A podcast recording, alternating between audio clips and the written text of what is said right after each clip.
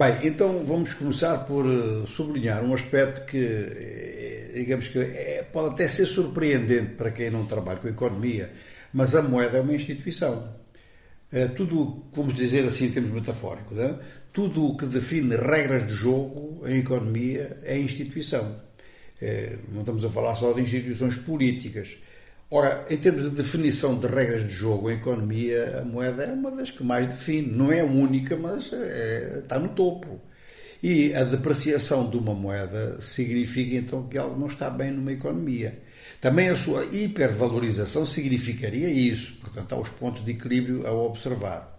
Mas nesta notícia, que aliás é consequência do relatório de uma consultoria, não fica assim muito evidente para nós de que mercado se está a falar, porque há vários mercados de câmbio em Angola, desde o mercado, digamos que especial do Banco Nacional de Angola, eh, passando por mercados de câmbio legalizados até os mercados informais, os mercados das quinguilas, que são muito importantes também, porque dão acesso, digamos que mais eh, popularizado à moeda dos Estados Unidos para determinadas operações, pequenas operações, mas múltiplas. E aqui é importante sublinhar que esta, esta evolução do dólar em alta no mercado angolano é o oposto daquilo que está acontecendo no mercado mundial neste momento. O dólar está em desvalorização com relação a diversas grandes moedas e até mesmo médias moedas. O facto é que Angola importa uma grande quantidade de bens de consumo imediato e de alto consumo de forma que estas movimentações eh, cambiais elas afetam o, nível de vida da população, conforme aliás já, já sublinhamos aqui.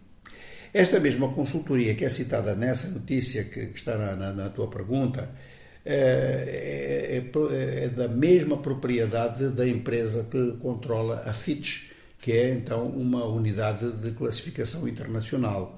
E embora estas unidades de classificação de vez em quando se desacreditem com, com previsões e com classificações erradas, elas de qualquer forma têm influência eh, nas decisões eh, de investidores. E no caso de Angola, investidores estrangeiros e investidores nacionais, que mesmo tendo pouca capacidade, vão tendo alguma. E com os últimos anúncios do governo no sentido de aumento da produção são importantes.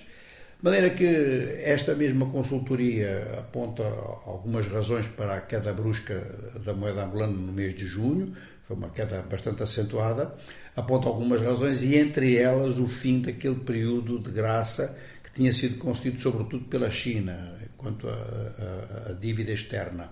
E que o pagamento das prestações devidas afetou muito então o fundo de, de reserva, o fundo de moeda forte este, este fundo de, de, reserva é muito importante em qualquer país, em qualquer economia, porque da sua dimensão eh, depende a, estabilidade e a segurança da própria moeda que está em, em circulação. No caso de Angola, o, o, fundo de reserva oscila entre 13 e 14 mil milhões de dólares, não é muito para uma economia como a de Angola, ou para um conjunto económico como o de Angola, isto inclui a sua própria população, a dimensão do, do seu próprio mercado, mas eh, não é assim tão pouco.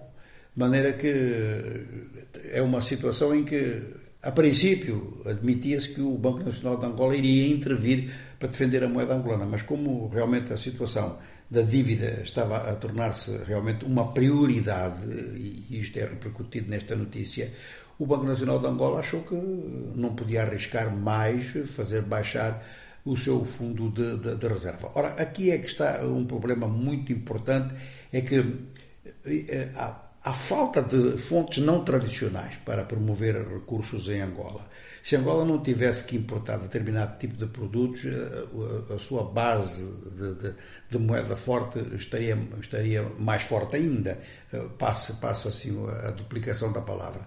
E o que fica aqui realmente na dúvida é esta previsão que é acrescentada de uma outra, que é a previsão de que Angola pode entrar em recessão este ano.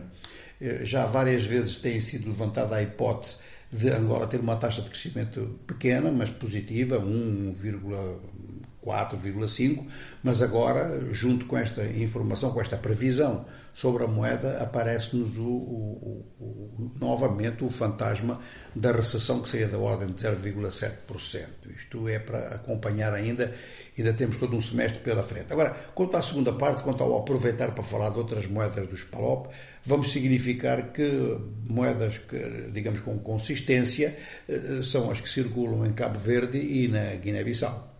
Em Cabo Verde circula o escudo escudo cabo-verdiano, que tem como base de sustentação um acordo com o Tesouro Português, eh, que por sua vez, como se sabe, é, é, é membro da, da, da, zona euro. E também na, na Guiné-Bissau, então circulou o franco CFA, que eh, depende de um acordo com o Tesouro francês, também membro eh, da União Europeia.